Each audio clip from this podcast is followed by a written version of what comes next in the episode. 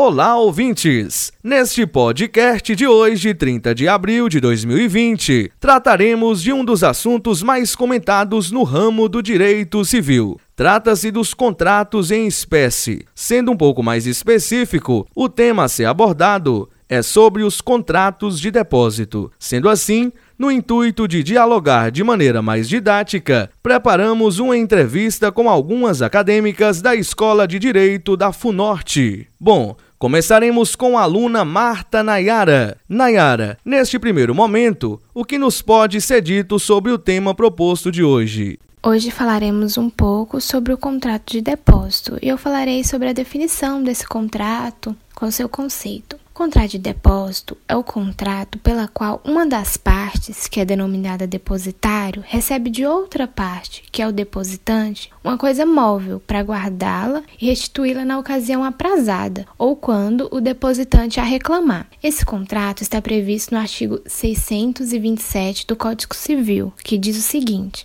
artigo 627. Pelo contrato de depósito, recebe o depositário um objeto móvel para guardar até que o depositante o reclame. Essa é a definição que está prevista no código. E esse contrato de depósito pode ser necessário ou voluntário. O depósito necessário é aquele feito no desempenho de obrigação legal ou por ocasião de alguma calamidade, não se presumindo como gratuito. Equipara-se ao depósito necessário o das bagagens dos viajantes, dos hóspedes nas hospedarias ou onde estiverem. Já o depósito voluntário deve ser provado por escrito e, em regra, é gratuito, no entanto, o depositante é obrigado a pagar ao depositário as despesas feitas com a coisa e os prejuízos que do depósito provierem, podendo o depositário reter o depósito até que o depositante lhe pague a retribuição devida. Portanto, as definições do contrato de depósito é bem simples e é um tipo de contrato que todos nós acabamos fazendo e vendo com muita frequência. Dando continuidade à nossa entrevista, o próximo tópico a ser abordado é a natureza jurídica do contrato em espécie. Assim, chamamos a acadêmica Natália Carvalho para nos explicar um pouco mais. A natureza jurídica do contrato de depósito é contrato real, ou seja, aquele que se aperfeiçoa com a tradição da coisa. Podemos afirmar ainda que, em regra, ele é gratuito, como traz o caput do artigo 628 do Código Civil, que diz: o contrato de depósito é gratuito, exceto se houver convenção em contrário, se resultante de atividade negocial ou se o depositário o praticar por profissão é também não solene, pois não há forma exigida por lei como requisito de validade. No entanto, a forma escrita é exigida para a prova do depósito voluntário, conforme prevê o artigo 646 do Código Civil. E, por fim, o contrato de depósito é unilateral, pois gera apenas para um dos contratantes deveres em face do outro, do depositário em face do depositante. Apesar de ser unilateral, este decorre forçosamente de duas vontades, mas que só geram deveres apenas para um dos contratantes. Muito bem abordado. Obrigado, Natália, pela fala.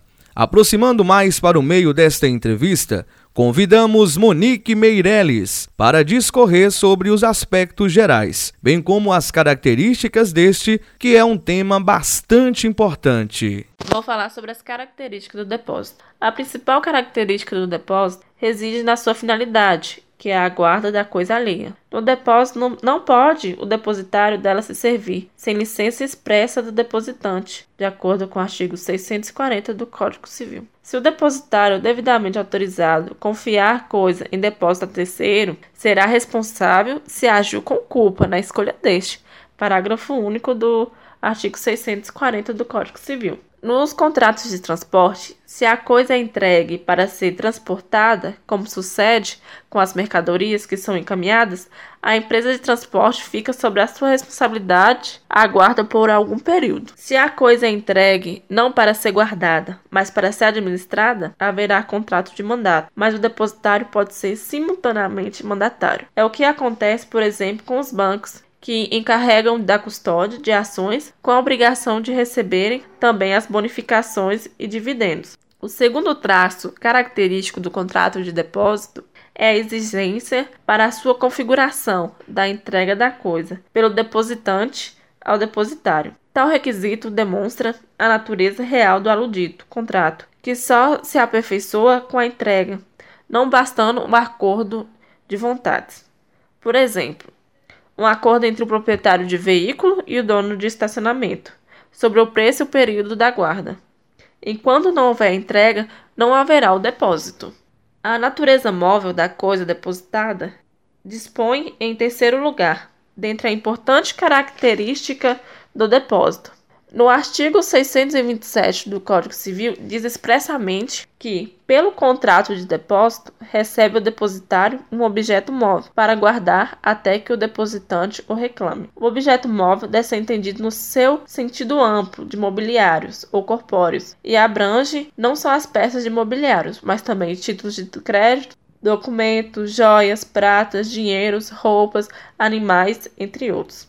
Apesar de mencionado no artigo 627 do Código Civil que apenas os objetos móveis, a doutrina moderna e a jurisprudência não exclui a possibilidade de se pôr em depósito um bem imóvel. A obrigação de restituir é também da essência do contrato de depósito, acarretando a sua temporalidade, pois o depositário recebe o objeto móvel para guardar, até que o depositante o receba. Artigo 627 do Código Civil. Ainda que as partes tenham fixado o prazo, a restituição, o depositante pode pedir a coisa mesmo antes de seu término, devendo o depositário entregá-lo, logo que lhe se exija, salvo em algumas hipóteses específicas mencionadas no artigo 633 do Código Civil, pois se presume que o depósito regula é feito em benefício do depositante. Vou falar sobre o depósito gratuito. De acordo com o artigo 628 do Código Civil, o contrato vai ser gratuito se for celebrado na modalidade unilateral, pois apenas o depositante se beneficia sem ter que dar nenhuma contraprestação,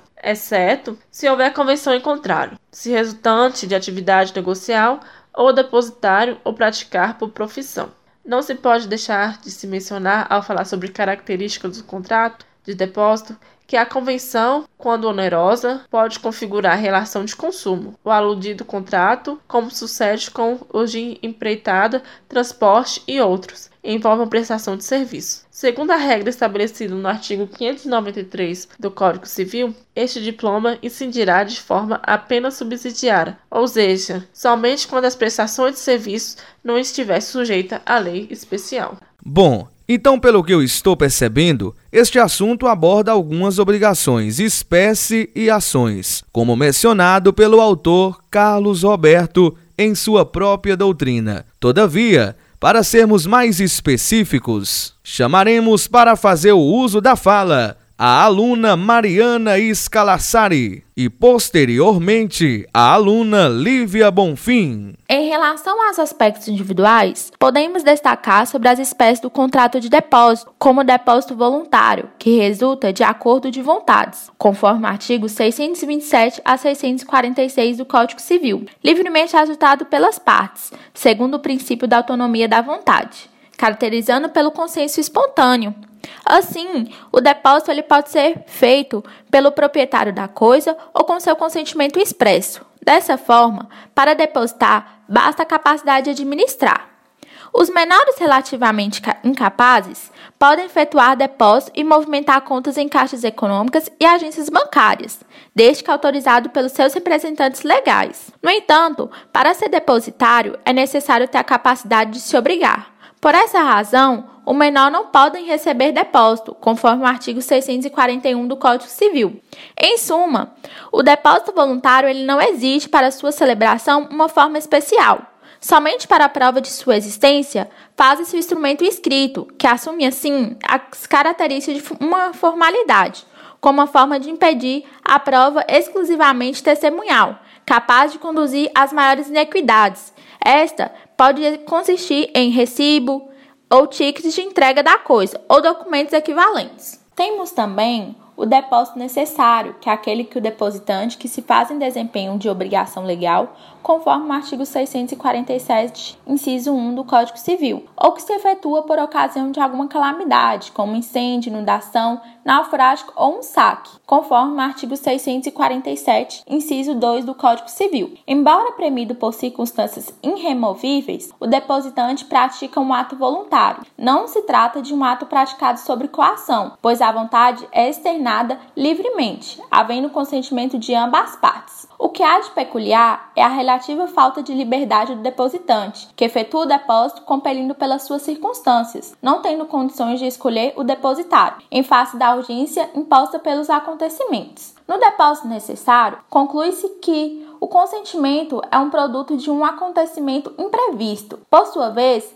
proclama que o depósito necessário é equiparado com os das bagagens de viagens ou nas hospedarias onde estiverem. Pode-se dizer, pois que são as espécies de depósito necessário, o depósito legal, o depósito miserável e o depósito do hospedeiro. Assim, o depósito legal é a espécie de depósito necessário, em que se faz o depósito em desempenho de uma obrigação legal imposta pela lei. Elenca as seguintes hipóteses dessas modalidades de depósito aquele que é obrigado a fazer o inventor da coisa perdida, conforme o parágrafo 1 do artigo 1233 do Código Civil, o da dívida vencida, pendente à lide, quando vários credores lhe disputarem o montante, uns excluindo os outros, conforme o artigo 345 do Código Civil, o que deve ser feito pelo administrador dos bens do depositário que se tenha tornado incapaz, conforme o artigo 641 do Código Civil. O do lote compromissado, no caso do recusa de recebimento da escritura devidamente conforme a lei número 58 de 1937. De um outro lado, o depósito miserável ocorre por ocasião de alguma calamidade, situações atípicas. O Código Civil enumera as calamidades como terremoto, guerra, furacão, dentre outros. Assim, o depósito ele pode ser provado por qualquer meio de prova, inclusive a testemunhal, não exigindo que seja escrita. Temos também o depósito do hospedeiro, realizado por teleiros ou hospedeiros denominado necessário por assimilação. Trata-se das ocasiões de hospedarias, em que há bagagem dos viajantes ou dos hóspedes, uma vez que deve o hospedeiro garantir a segurança e inviolabilidade dos bens do hospedado, como determinado no artigo 649 do Código Civil. A remuneração pelo depósito está incluída no preço da hospedagem. Entretanto, se se restar provado que os fatos que causarem dano aos hóspedes não podem ter sido repelidos, conforme exposto no artigo 650 do Código Civil. Importante observar que a responsabilidade do hospedeiro é apenas em relação às suas roupas e coisas de uso pessoal, próprias e habituais,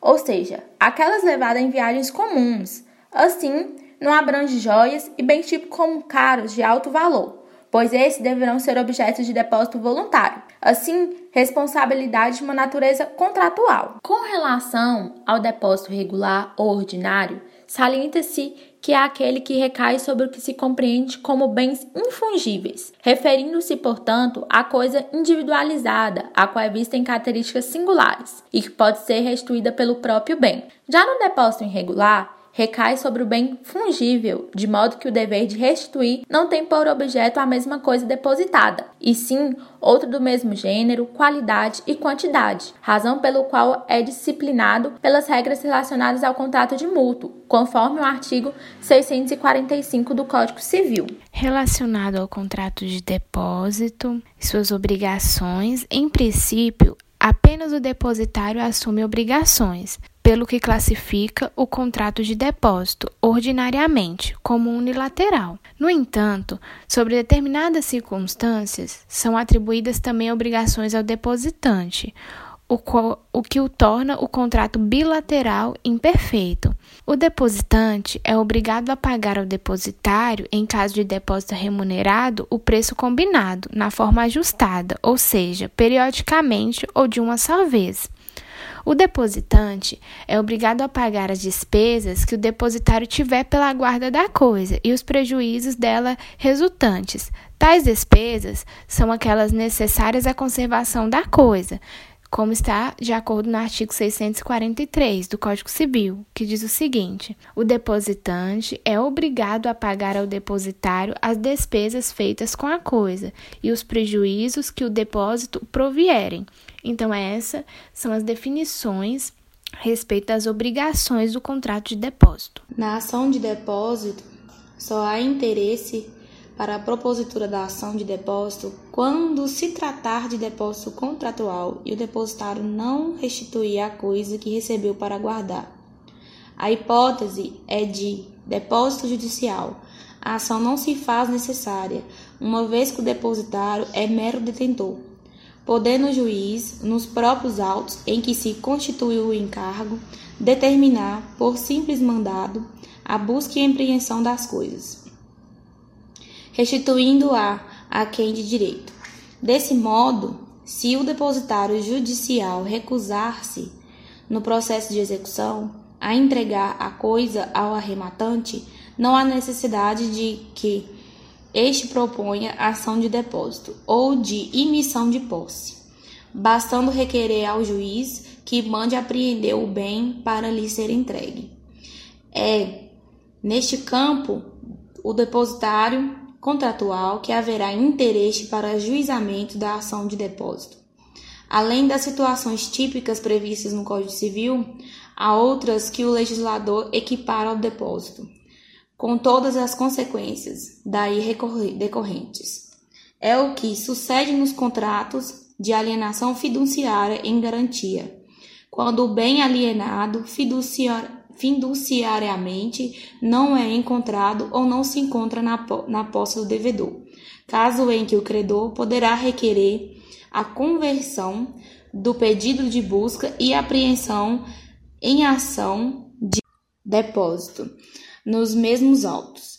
Também é considerada depositária nos termos da Lei 8.866 de 94 a pessoa a quem legislação tributária ou previdenciária impõe a obrigação de reter ou receber de terceiro e recolher aos cofres públicos impostos, taxas e contribuições, inclusive à Seguridade Social.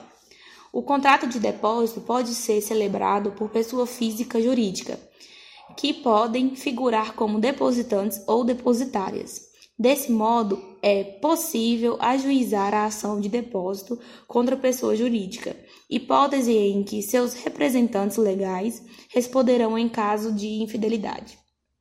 Todas as modalidades de depósito contratual, convencional obrigatório, legal ou miserável, permitem o ajuizamento da ação de depósito sempre com a finalidade de compelir o depositário a restituir a coisa. A ação de depósito tem natureza cognitiva e obedece a procedimento especial. É considerada ação executiva lato sensu.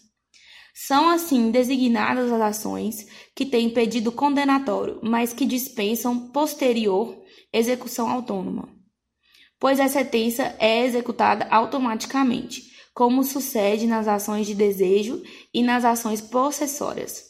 Dispõe o artigo 904 do Código do Processo Civil que Julgada procedente a ação, o juiz determinará a expedição de mandado para entrega da coisa ou do equivalente em dinheiro, no prazo de 24 horas, sem que haja necessidade de promover-se uma execução, com citação do devedor. O artigo 906 do aludido diploma faculta ao credor requerer a execução por garantia certa nos próprios autos, quando a coisa ou o equivalente em dinheiro não forem entregues. Estão legitimados a ingressar com essa ação o próprio depositante, bem como seu sucessor, ainda que não sejam os proprietários da coisa, visto que não é necessário, para a celebração do contrato, que a pessoa que a entregue seja o seu dono. O legitimado passivo é o depositário que se recusa a devolver a coisa, sendo substituído, em caso de falecimento, por seus herdeiros e seus sucessores. A petição inicial deve preencher os requisitos do artigo 282 do Código de Processo Civil. Além deles, há outros específicos exigidos pelo artigo 902. Julgado procedente o pedido, a sentença determinará a expedição de mandado para entrega da coisa em 24 horas, ou equivalente em dinheiro. A ação não é cabível em se tratando de depósito tipificamente, tipicamente irregular. Desse modo, em se tratando de depósito em dinheiro, ou qualquer outro bem fungível ou consumível, a ação adequada será a de cobrança e não a de depósito. Bom, pessoal, podemos perceber que elas, Mariana e Lívia, trouxeram para a gente os aspectos individuais mais importantes considerados pela doutrina. Agora, trataremos a entrevista um lado mais técnico do assunto o lado prático, ou seja, as discussões mais impactantes que envolve o contrato. Sendo assim, chamaremos para discorrer sobre o tema a acadêmica Maria Isabela. Bem, como tens visto com o decorrer da entrevista, o tema proposto hoje é sobre contratos em espécie, mais especificamente, contratos de depósito. Todavia, já foram abordados alguns tópicos, tais como conceito, a natureza jurídica, características, aspectos individuais e gerais, obrigações, ações e, por fim, falaremos sobre algumas jurisprudências. Na perspectiva de abordar a maior quantidade de jurisprudência possível, trataremos dessas e eventuais assuntos do direito, como contratos agrários, contrato bancário, contrato de embarcação. Preliminarmente, jurisprudência sobre apelação civil, contratos agrários, ação de obrigação de entrega de coisa incerta, contrato de depósito, soja em grãos, alegação de diferença de peso entre a quantia depositada e a retirada, ônus da prova. Na hipótese, as partes firmaram acordo de depósito em soja em grãos. A autora depositava quantidades de grãos de soja nos armazéns e pegava o valor relativo à limpeza, secagem e armazenamento. Sustenta ainda a parte autora haver diferença entre a quantidade depositada e a retirada para venda a terceiro. Todavia, a parte autora não logrou êxito em demonstrar o fato constitutivo do seu direito, enquanto que a parte ré logrou êxito em demonstrar a inexistência de diferença entre as quantidades. Sentença mantida, apelo desprovido, unânime, apelação civil número 70080900491, 17ª Câmara Civil, Tribunal de Justiça do Rio Grande do Sul. Relator Gelson Rolling Stocker, julgado em 23 de 5 de 2009. Diário de Justiça, do dia 31 de 5 de 2009. Em segundo momento, jurisprudência discorrendo sobre ementa, agravo de instrumento, ação revisional de contrato bancário, depósito dos valores incontroversos deferidos em tutela antecipada, acordo homologado, ausência de previsão quanto ao valor depositado em juízo. 1. Um, os valores depositados em conta judicial no decorrer da demanda constituem garantia do juízo, não sendo de titularidade automática ou presumida da instituição financiadora suposta credora do contrato de financiamento discutido. 2. Se o acordo que pôs fim à demanda nada estipulou quanto ao valor depositado, apenas prevendo que a instituição financeira pague ao contratante do financiamento determinada quantia para pôr fim à demanda, compete à instituição financeira que pretende levantar o depósito judicial demonstrar a ocorrência de vício do consentimento ou que era intenção das partes que o depositante lhe pagasse o valor correspondente ao depósito. 3. Ausente a demonstração de que o acordo englobava o valor depositado em juízo, deve a quantia depositada ser restituída ao depositante. TJ Minas Gerais, número do processo 100 24 13 15 28 85 000 Relator Clarete de Moraes, data de julgamento 08 de 3 de 2020. Data de publicação 18 de 3 de 2020. Finalmente, a apelação, ação de cobrança, contrato de depósito de embarcação, inadimplência, sentença de procedência que se mantém. Ação de cobrança por serviços prestados, depósitos de embarcação, inadimplência do réu a partir de julho de 2013, procedência do pedido, recurso arguindo a preliminar de nulidade da sentença, suposto sarciamento de defesa que não restou configurando, oportunidade de se manifestar nos autos que não foi minimamente restringida, documentos juntados pela autora em réplica, o que não configura qualquer nulidade, já que destinados a esclarecer as alegações firmadas pelo réu em contestação. Condições da ação aferidas com acordo com a teoria de asserção, legitimidade passiva de causa, argumentos aduzidos na inicial que possibilitam a inferência em exame puramente abstrato de que o réu pode ser o sujeito responsável pela violação do direito subjetivo. Mérito, responsabilidade do réu pelo pagamento dos serviços prestados plenamente evidenciada. Contrato assinado pelas partes em 1 de 7 de 2012, com prazo de 12 meses, renováveis caso inexistente qualquer disposição em contrário. Tese quanto à extinção do contrato afastada, diante da permanência do barco nas dependências da autora, alegada alienação da embarcação não demonstrada. Mensagem eletrônica à autora, em 7 de 4 de 2016, onde o réu se apresenta como proprietário do bem depositado, recurso desprovido, condenação do recorrente em honorários recursais. Artigo 85, parágrafo 11 do Código de Processo Civil Brasileiro. TJ Rio de Janeiro, número do processo 000 975549 2014 8190003, relator Maria de Castro Neves Vieira, data de julgamento 26 de 6 de 2009, 20 Câmara Civil. Como supramencionado, o tema aborda basicamente a Lei 2313, de setembro de 1954, do ordenamento jurídico brasileiro. Ainda dispõe sobre os prazos dos contratos regular e dos contratos voluntários de bens de qualquer espécie e dá outras providências.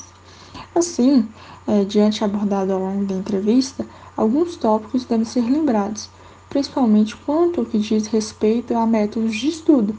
Por exemplo, o que é, como é tratado, quais suas ramificações, a que lei pertence, onde encontrar no ordenamento jurídico, quais suas obrigações, quais as ações, enfim, todas essas questões estão e podem ser respondidas ao longo deste podcast.